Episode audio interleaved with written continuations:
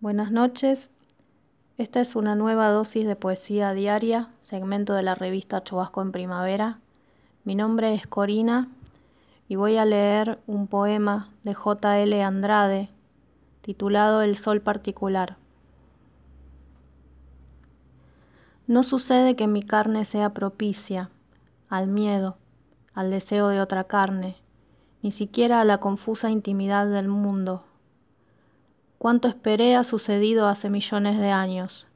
Mi madre, mi infancia con joroba, los peces, mi amor y aquella niña tan leve, disuelta ya en el aire, tan parecida a la música, a cuánto debe pasar porque ha estado o sucedido.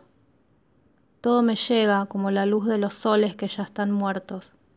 Mi carne es propicia al desamparo, al átomo enloquecido que busca extinguirse o estallar. Soy mi propio sol viéndome morir.